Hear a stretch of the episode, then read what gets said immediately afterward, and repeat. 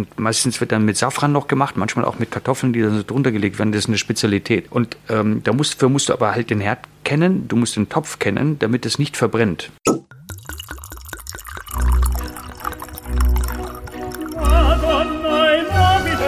Dazu frischen Pfeffer und viel Chili.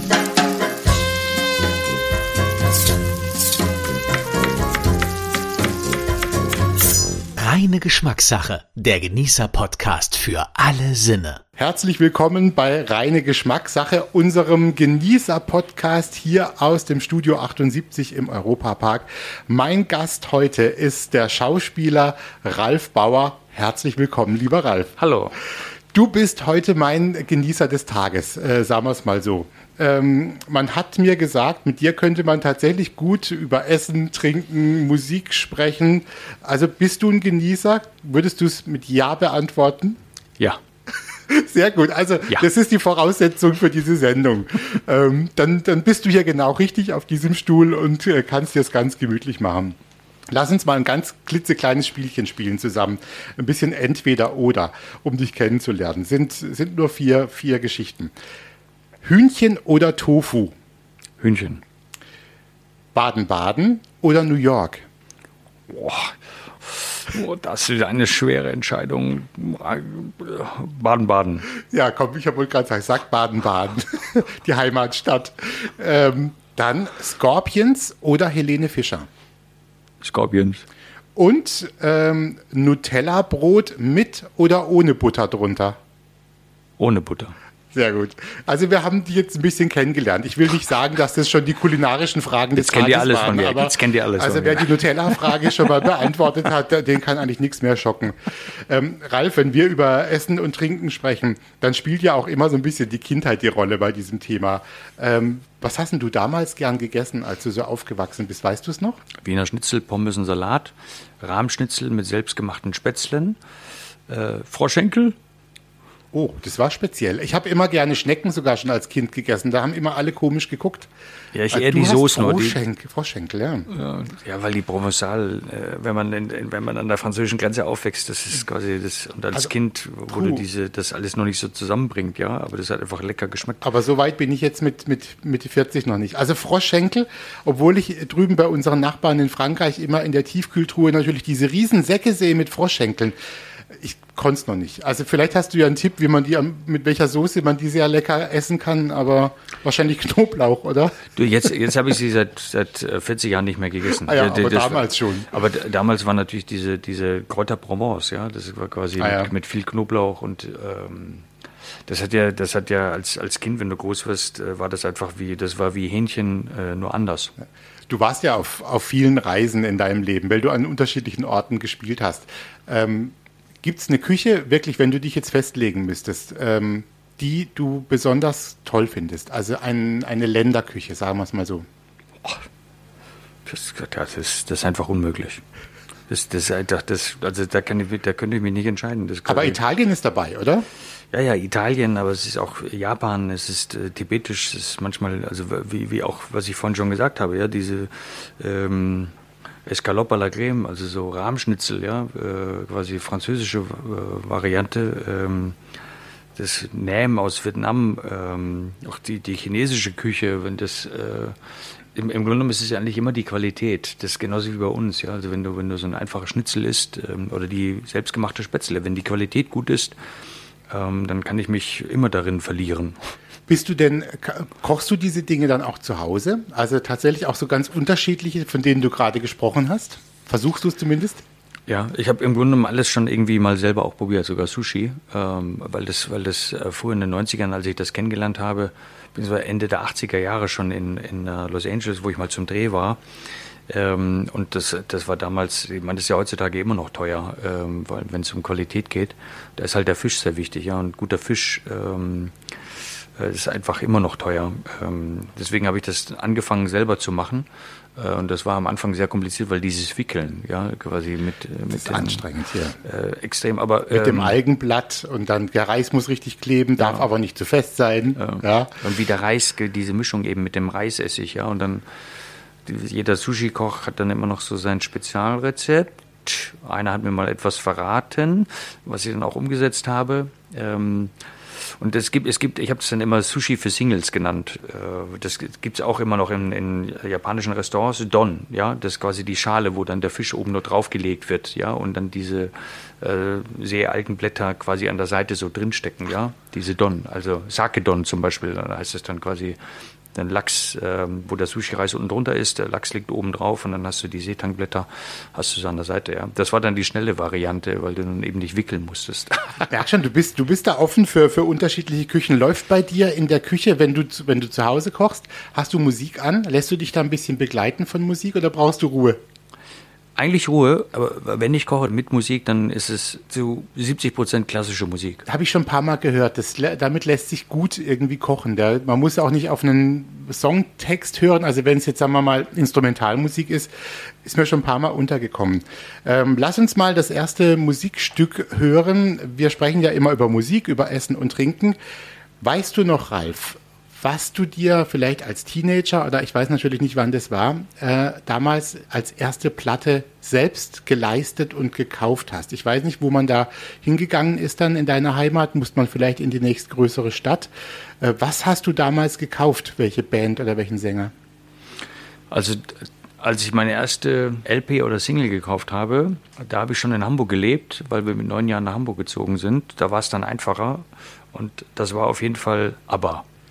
Dann hören wir doch jetzt was von, äh, von ABBA und auch aus der Zeit. Oder würdest du gerne, dass wir den neuen Song von ABBA ein bisschen einbauen? Gerne den alten oder ältere, einen von den alten. Reine Geschmackssache, der Genießer-Podcast für alle Sinne. Ralf, ich würde gerne mal mit dir zumindest gedanklich in deine, in deine Küche reingehen. Wollen wir uns die mal angucken? Also ist die Küche gut ausgestattet? Bist du einer, der wirklich alle möglichen Geräte braucht? Nee, bei mir ist eher immer, immer improvisieren. Äh, also ich habe, was mir ganz wichtig ist, ich habe einen Gasherd. Ich habe mir sogar mal irgendwann einen, einen Gasherd machen lassen ähm, mit Propangasflaschenanschluss, damit ich den immer von Wohnung zu Wohnung mitnehmen kann. Als ich dann irgendwann meine Münchner Wohnung hatte, habe ich den Vermieter gebeten, ob er die normale Küche rausnehmen kann also ich habe so eine äh, einzelne Module, äh, die ich dann immer mitgenommen habe. Also ein Küchentisch, ähm, einen alten Küchenschrank, also mit, mit Gläsern wie von der Oma früher. Ähm, mein Gasherd riesengroß, ähm, quasi mit äh, mittleren, sehr großen Bereich. Ähm, an der Seite jeweils noch zwei, also schon fast äh, ein Profi-Gasherd, äh, aber mit Gasflasche. Weil egal, auch wenn dort kein Gas lag, ich immer mit Gas kochen konnte. Das ist mir das Allerwichtigste. Ich erinnere mich da an Alfred Biolek und Alfredissimo. Da musste auch immer Gas sein. Und da gab es so diese typische Bewegung von Alfred Biolek, der ist dann irgendwie so halb unterm Tisch verschwunden und hat da irgendwo noch rumgedreht und sowas. Ähm, okay, das heißt, aber du brauchst jetzt nicht die großen Geräte. Also du brauchst jetzt nicht noch den, ich sage jetzt mal, den, den Thermomix oder ganz bestimmte äh, Dinge, mit denen du da mit Löffeln arbeitest und Schaumlöffel. Du kochst äh, ursprünglicher dann in dem Fall, oder? Also Handwerk. Total. Also nehmen wir mal Beispiel äh, Biolek. Ja, äh, ich war beim Bio eingeladen äh, zum Kochen und ähm, der hat mich dann, da wurde ja immer dann gefragt, was willst du kochen? Und ich habe dann gesagt, ich mache persischen Reis. Äh, da gibt es einen speziellen Reis, äh, Shirin Polo, ja, süßer Reis heißt das. Das wird eigentlich oft zu Hochzeiten verwendet. Da ist ganz viel mit dabei. Das sind Mandeln, Pistazien, Rosinen, ähm, Berberitze, Sereshk auf Persisch, ja, ähm, ähm, Safran und unter anderem auch Zit äh, Orangenschalen, also ein, ein Teil der, der Orangenschale. Und ähm, und als ich dann hinkam, weil die das dann immer vorher schon mal ausprobieren und ähm, äh, wie, wie das ausschaut, wie das funktioniert und auch wegen, wegen des Rezepts und so, dann haben die mir eben ge gezeigt, da gibt es dieses spezielle, ich weiß schon wieder den Namen wieder vergessen, womit du also nur diese Orangen- oder Zitronenschalen abbrichst. Der Zestenschneider. Genau. Oder so, der Zestenreis. Keine Ahnung. Ja, genau. Ich ja, nehme ja. normales Messer. Ja. Also ich nehme normales Messer, weil äh, diese, diese, also ist natürlich dann, du, also auch ich habe keinen Reiskocher. Ja, ich nehme einen normalen Topf, Kocher, ja. äh, Topf. Beim persischen Reis ist ja ein bisschen schwierig, weil die braten diesen, machen diesen Unterreis. Der muss eigentlich anbraten, darf er nämlich nicht verbrennen. Das, da gibt es einen speziellen Ausdruck im persischen Tadik. Ja? Ähm, und meistens wird dann mit Safran noch gemacht, manchmal auch mit Kartoffeln, die dann so drunter gelegt werden. Das ist eine Spezialität. Und ähm, da musst, dafür musst du aber halt den Herd kennen, du musst den Topf kennen, damit es nicht verbrennt. Ähm, also ich versuche immer, damit ich das weil ich eben seit 30 Jahren durch diesen Beruf immer wahnsinnig viel unterwegs bin, manchmal auch so in Gastwohnungen, damit ich das eigentlich überall umsetzen kann. Wenn ich mich daran gewöhnt habe an Reiskocher, ja, das ist das Einfachste Klar, total. Dann, dann hast ja. du ihn nicht dabei, dann ist auch blöd. Ja, und du bist gerade in Berlin in der Gastwohnung, dann ist es doof. Ja. Ja, weil du, du brauchst einen extra LKW sonst für Genau, die ganzen musst du alles mitnehmen. aus der Küche. Bist du denn, bist du denn, oder ist natürlich immer schwierig, aber bist du ein guter Gastgeber? Hast du gerne Gäste um dich rum und bekochst die auch? Oder kochst du eher für, für, für zwei oder drei lieber, für kleinere Gruppen? Ich glaube schon, ja. Also ich, ich koche gerne für mich allein, zu zweit oder auch für 20. Und du hast dann auch die, die Möglichkeit, einen großen Tisch und da dürfen alle dran sitzen und dann gibt's noch, gibt's ein bisschen Wein bei dir auch dazu? Oder was trinkst du gerne? Ich hoffe, dass ich immer alles anbieten kann. Also ich, gebe immer alles, was ich zu Hause rumliegen habe oder rumstehen habe oder was weg muss oder so, ja. Aber es gibt auf jeden Fall auch immer Wein. Also außer mittags. Also ich, ich kann, wenn ich mal trinke, dann eher erst abends mittags Alkohol trinken. Das kann ich nicht. Ver ja, verstehe ich. Ähm, also das hört sich schön an bei dir und äh, du scheinst offen zu sein für die unterschiedlichen ja, Küchen der Welt. Ähm, wie gesagt, Musik ist auch ein Thema. Wir haben schon geklärt, wie, wie machst du es in der Küche. Ähm, lass uns mal beim zweiten Song kurz überlegen. Äh, weißt du noch, was dein erstes Live-Konzert war, das du besucht hast? oh, jetzt wird's schwer, weil ich nicht so viel auf Live-Konzerten gewesen bin. Aber ähm, ich weiß, ich habe Miles Davis in München noch gesehen, ähm, im Gasteig. Ähm, ich habe Benny King in Barcelona gesehen. Ich würde vorschlagen, weil du auch ja schon zwei genannt hast, äh, würdest du dich dann über Miles Davis freuen, wenn Ja, wir den gerne. aufnehmen in unsere Playlist? Denn wir haben für unsere Podcast-Hörer äh, bei Spotify eine ganze Playlist eingerichtet und dort können diese Songs nachgehört werden, die unsere Gäste sich wünschen. Ah. Und dann nehmen wir doch da den Miles Davis rein, oder? Sehr gerne, Genau. sehr gerne. Gibt es einen Song, den du von ihm besonders magst? Nee, von Miles Davis, das, da muss man ja auch in der, in der, in der Stimmung für sein. Ja, Das stimmt, Quasi, ja. Also da überlasse ich euch Wir jetzt. suchen einen schönen aus. Ja, Einigen wir uns da drauf. Ja. Reine Geschmackssache. Der Genießer-Podcast für alle Sinne. Hier ist reine Geschmackssache, unser Genießer-Podcast. Es geht um Kulinarik, Essen, Trinken und ein bisschen Musik. Und ich habe schon gemerkt, heute ist genau der richtige Gast da und das freut mich so. Ralf Bauer, Schauspieler. Ralf, hallo zur dritten Runde. Hallo, hallo. Äh, ich weiß nicht, wenn wir so viel über Essen und Trinken sprechen, kriegst du da ein bisschen Hunger oder ähm, ja, denkst du jetzt schon, ah, was gibt's vielleicht nachher zum Mittagessen? Oder häl- hältst du einen Tag auch aus ohne Essen? Also manchmal faste ich auch, wo ich dann, wo ich dann tagelang gar nichts Ja, esse. stimmt, dann geht's natürlich. Ja. Ähm, aber ich, ich freue mich, weil ich eben sehr gerne koche und sehr gerne esse. Ähm, und das ist wirklich so, dass dann, also die Zusammenmischung, so richtiges Kochen, wie, wie das beim Bio damals war, ja. Ich koche etwas und man weiß eben als Gast dann eben auch nicht, was der andere kocht und das dann irgendwie zusammengefügt. Und er hat damals Entenbrustfilet gemacht in einer Granatensoße, was ich jedes Jahr ähm, also im Winter mindestens einmal mache. Da war nämlich ganz tolle Soße mit dabei. Und wenn ich dann darüber spreche, wie jetzt zum Beispiel, da musste man dann Rotwein, Portwein, ähm, Cassis und ähm, fast in derselben Menge, Cassis zur Hälfte der, der vom, also vom Portwein und vom Rotwein und dann noch ähm, äh, Gemüsefond ja, äh, zusammenmischen. Ähm, und Mit dieser, dieser Sud, Ja. der sie, wenn sie das so eingekocht hatte, Ja. das ist eine Sensation gewesen, ja. Ein bisschen Butter, Schalotten. Ähm, und wenn ich das dann hätte, könnte ich jetzt sofort, könnte ich das jetzt sofort essen, ja. Wie Also- ist es denn? Gibt es eigentlich, ähm, jetzt haben wir ja so ein paar ähm, kulinarische Themen auch schon besprochen. Jetzt hast du es von Ente, wir hatten es vorhin mal so ein bisschen von Italien, auch von deinem Herd. Gibt es denn eigentlich sowas, du fühlst dich ja auch äh, dem Thema Tibet auch sehr verbunden und äh, dieser Region dort. Was gibt's denn da eigentlich für eine Küche? Wie kochen die? Ähm, also die Tibeter essen wahnsinnig viel Fleisch, weil in diesen Regionen äh, gibt es ja ganz wenig Gemüse. Das ist ja Durchschnittshöhe nicht 4000, 4500 Meter hoch. Und da gibt es eine Spezialität, die heißt Momos. Das sind so Teigtaschen wie, also bei uns Raviolis oder Maultaschen, ähm, mit unterschiedlichen Füllungen.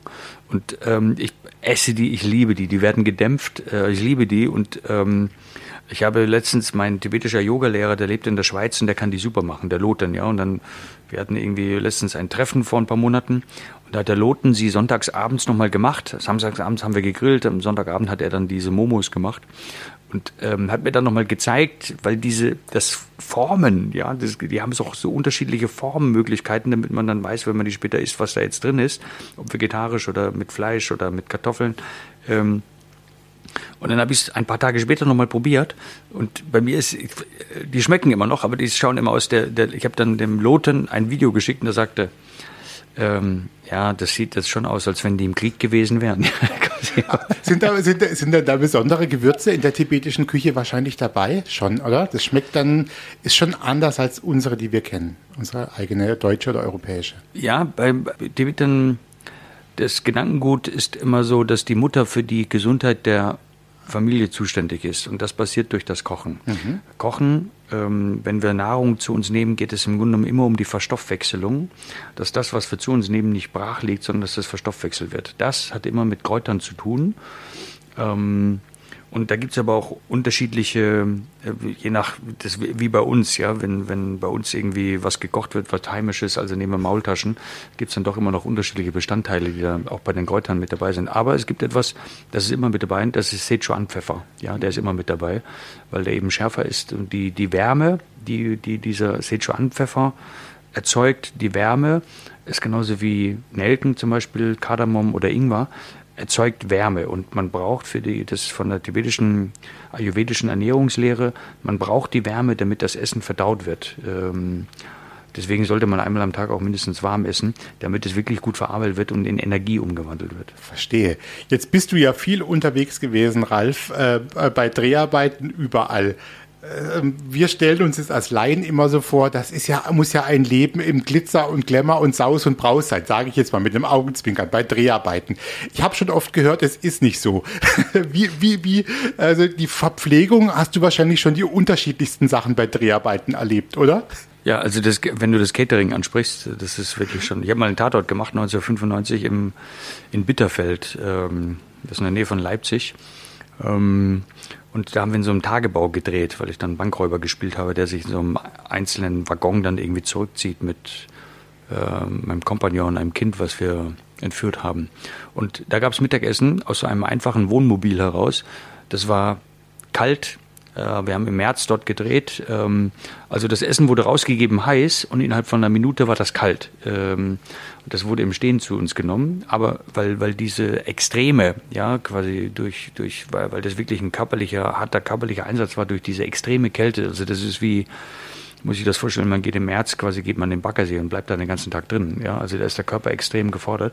Da saugt er alles sofort auf. Ja, also ähm, ich weiß, es gab mal für mich, da hat mich der italienische Kollege Antonio Putignano versaut, ja, der mir erzählt hat, wie die Italiener essen, der, der, der, wie die Pasta al dente sein soll und so, weil wir jeden Abend italienisch essen waren während unserer gemeinsamen Arbeit. Ähm, und ich war direkt im Anschluss, war ich in Ägypten zum Drehen.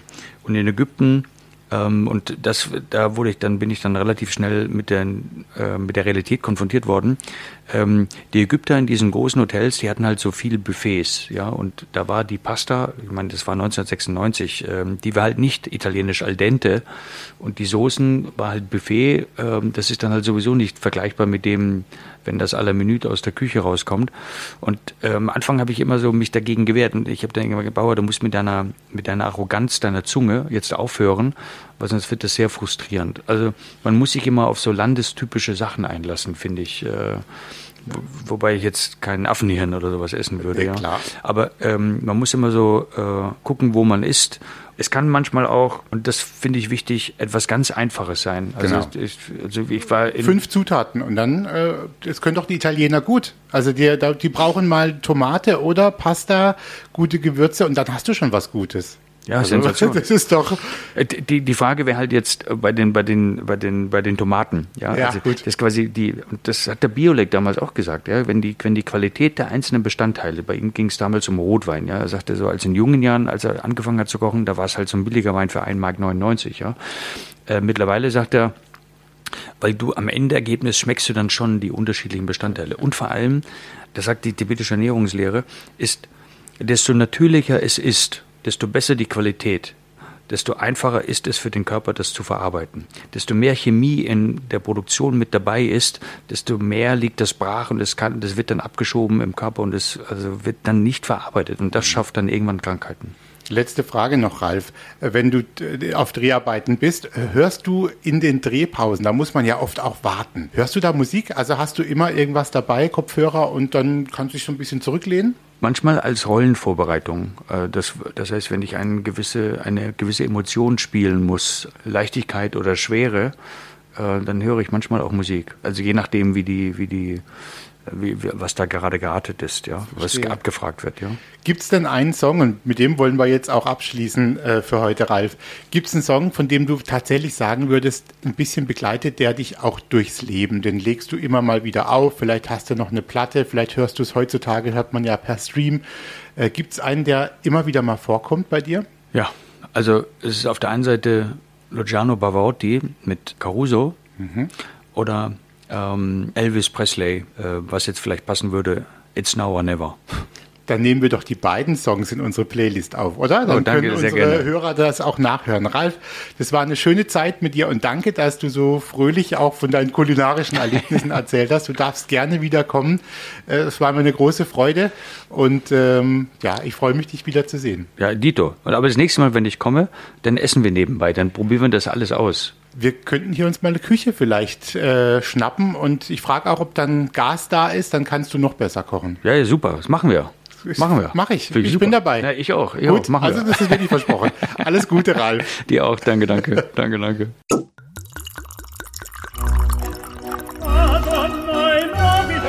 Das war reine Geschmackssache. Der Genießer-Podcast für alle Sinne.